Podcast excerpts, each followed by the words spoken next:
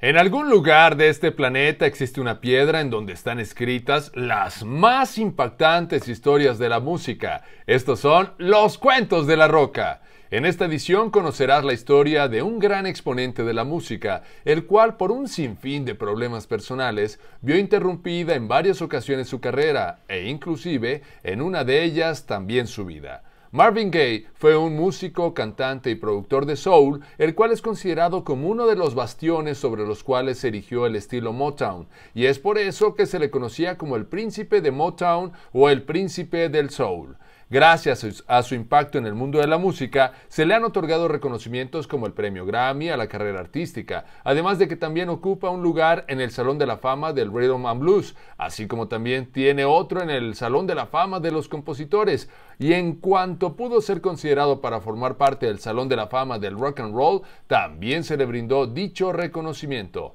Y es debido a su éxito y gran talento que también ocupa el lugar número 18 de la lista de los 100 mejores artistas de la historia. Durante su carrera, Marvin tuvo bastante éxito al principio de su andar sobre los escenarios, pero